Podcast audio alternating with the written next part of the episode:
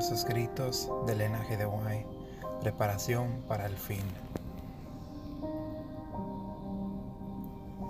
En Oswego, estado de Nueva York, el 7 de septiembre de 1850, el Señor me mostró que una gran obra debe ser hecha en favor de su pueblo antes que pueda subsistir en la batalla del día del Señor me fueron mostrados aquellos que se aseveran ser adventistas, pero que rechazan la verdad presente, y vi que se sentaba desmoronando y que la mano del Señor estaba en su medio para dividirlos y esparcirlos.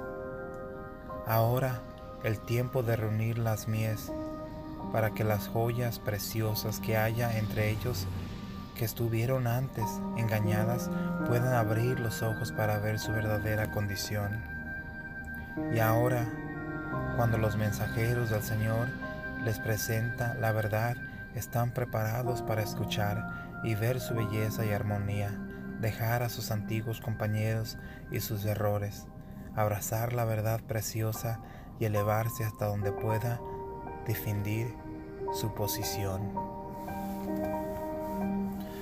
Vi que aquellos que se oponen al sábado del Señor no podían tomar la Biblia y demostrar que nuestra posición es incorrecta. Por lo tanto, calumniaban a los que creen y enseñan la verdad y los atacan en su carácter. Muchos que fueron una vez concienzudos y amaban a Dios y a su palabra se han endurecido de tal manera al rechazar la luz de la verdad que no vacila en calumniar en una forma elevosa y acusar falsamente a los que aman el santo sábado. Si con ello pueden minar la influencia de aquellos que de manera interpreta declaran la verdad, pero esas cosas no estorbarán la obra de Dios. De hecho, esta conducta de parte de los que odian la verdad será precisamente el medio de abrir los ojos de algunos. Toda joya se destacará y será recogida por la porque la mano del Señor se ha extendido para recobrar el residuo de su pueblo y realizará esta obra gloriosamente. Los que creemos la verdad debemos ser muy cuidadosos para no dar ocasión de que se hable mal de lo bueno que tengamos. Debemos estar seguros de cada paso que damos concuerde con la Biblia, porque los que odian los mandamientos de Dios se regocijarán por los pasos que demos en falso y por nuestros defectos, como lo hicieron los impios en 1843. El 14 de mayo de 1851 vi la hermosa, la hermosura y amabilidad de Jesús. Al contemplar su gloria, no se me ocurrió pensar que pudiera haberme separado alguna vez de su presencia. Vi una luz proveniente de la gloria que circuía al Padre, y cuando se me acercó la luz, se estremeció mi cuerpo y temblé como una hoja. Creí que si llegaba a mí perdería la existencia, pero la luz pasó de largo Tuve entonces una noción del grande y terrible Dios con quien hemos de tratar. Comprendí cuán débil idea tienen algunos de la santidad de Dios y cuando a menudo toman su santo y venerable nombre en vano sin advertir que hablan de Dios, del grande y terrible Dios. Mientras oran muchos emplean expresiones irreverentes y, descuidadas que abrigan al tierno Espíritu del Señor y motivan que sus peticiones no lleguen al cielo. También vi que muchos ignoran lo que deben ser a fin de vivir a la vista del Señor durante el tiempo de angustia, cuando no haya sumo sacerdote en el santuario. Los que reciban el sello de Dios vivo y sean protegidos en el tiempo de angustia deben reflejar plenamente la imagen de Jesús. Vi que muchos descuidaban la, preparación necesaria, esperando que el tiempo de refrigerio y la lluvia tardía los preparase para sostener en el día del Señor y vivir en su presencia. Oh, oh, y a cuántos vi sin amparo en el tiempo de angustia. Habían descuidado la preparación necesaria y por lo tanto no podían recibir el refrigerio indispensable para sobrevivir a la vista de un Dios santo.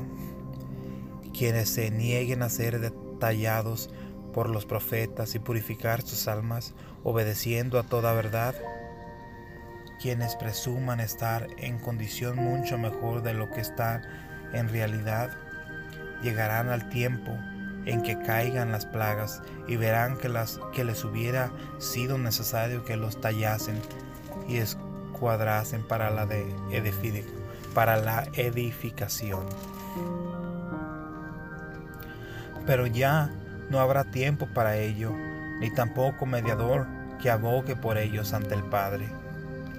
Antes de ese tiempo se promulgó solemne declaración. El que es injusto, sea injusto todavía. El que es inmundo, sea inmundo todavía. Y el que, el que es justo, practique la justicia todavía. Y el que es santo, santifíquese todavía. Vi que nadie podrá practicar del refrigerio. Vi que nadie podrá participar del refrigerio, a menos que hayan vencido todas las tentaciones y triunfando del orgullo, el egoísmo, el amor al mundo y toda palabra y obra mala. Por lo tanto, debemos acercarnos más y más y más al Señor y buscar anhelosamente la preparación necesaria que nos habilite para permanecer firmes en la batalla en el día del Señor. Recuerden, recuerden todos que Dios es santo y que únicamente seres santos podrán morar alguna vez en su presencia. Amén. Gloria a Dios, aleluya.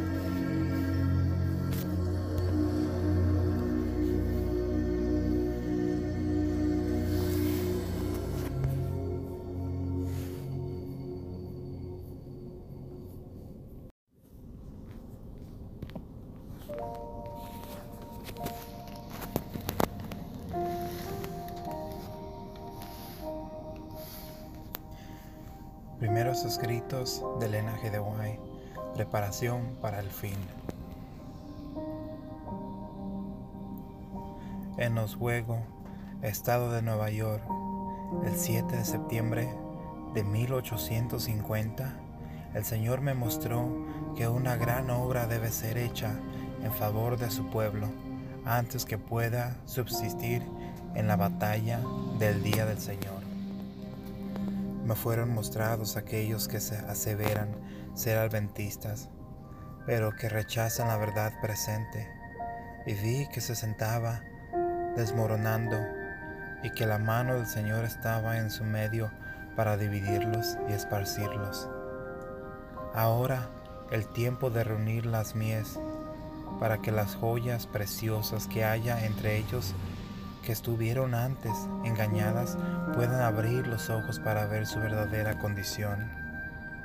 Y ahora, cuando los mensajeros del Señor les presenta la verdad, están preparados para escuchar y ver su belleza y armonía, dejar a sus antiguos compañeros y sus errores, abrazar la verdad preciosa y elevarse hasta donde pueda defender su posición. Vi que aquellos que se oponen al sábado del Señor no podían tomar la Biblia y demostrar que nuestra posición es incorrecta. Por lo tanto, calumniaban a los que creen y enseñan la verdad y los atacan en su carácter. Muchos que fueron una vez concienzudos y amaban a Dios y a su palabra se han endurecido de tal manera al rechazar la luz de la verdad que no vacila en calumniar en una forma elevosa y acusar falsamente a los que aman el santo sábado. Si con ello pueden minar la influencia de aquellos que de manera interpreta declaran la verdad, Pero esas cosas no estorbarán la obra de Dios. De hecho, esta conducta de parte de los que odian la verdad será precisamente el medio de abrir los ojos de algunos. Toda joya se destacará y será recogida por la porque la mano del Señor se ha extendido para recobrar el residuo de su pueblo y realizará esta obra gloriosamente. Los que creemos la verdad debemos ser muy cuidadosos para no dar ocasión de que se hable mal de lo bueno que tengamos. Debemos estar seguros de cada paso que damos concuerde con la Biblia, porque los que odian los mandamientos de Dios se regocijarán por los pasos que demos en falso y por nuestros defectos, como lo hicieron los impios en 1843. El 14 de mayo de 1851 vi la hermosa, la hermosura amabilidad de Jesús. Al contemplar su gloria, no se me ocurrió pensar que pudiera haberme separado alguna vez de su presencia. Vi una luz proveniente de la gloria que circuía al Padre, y cuando se me acercó la luz, se estremeció mi cuerpo y temblé como una hoja. Creí que si llegaba a mí perdería la existencia, pero la luz pasó de largo. Tuve entonces una noción del grande y terrible Dios con quien hemos de tratar. Comprendí cuán débil idea tienen algunos de la santidad de Dios, y cuando a menudo toman su santo y venerable nombre en vano, sin advertir que hablan de Dios, del grande y terrible Dios, Mientras oran muchos emplean expresiones irreverentes y, descuidadas que abrigan al tierno Espíritu del Señor y motivan que sus peticiones no lleguen al cielo. También vi que muchos ignoran lo que deben ser a fin de vivir a la vista del Señor durante el tiempo de angustia, cuando no haya sumo sacerdote en el santuario. Los que reciban el sello de Dios vivo y sean protegidos en el tiempo de angustia deben reflejar plenamente la imagen de Jesús.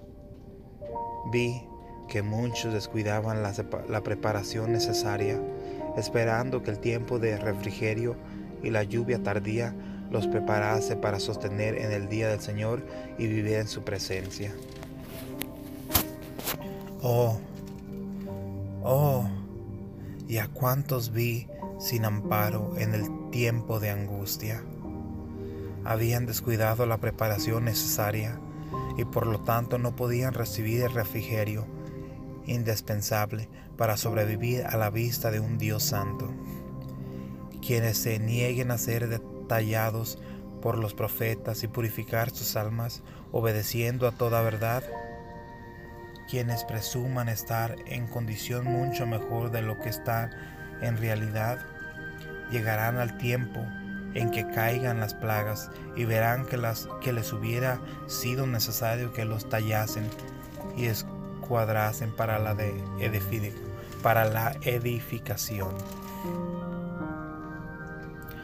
Pero ya no habrá tiempo para ello, ni tampoco mediador que abogue por ellos ante el Padre. Antes de ese tiempo se promulgó solemne declaración.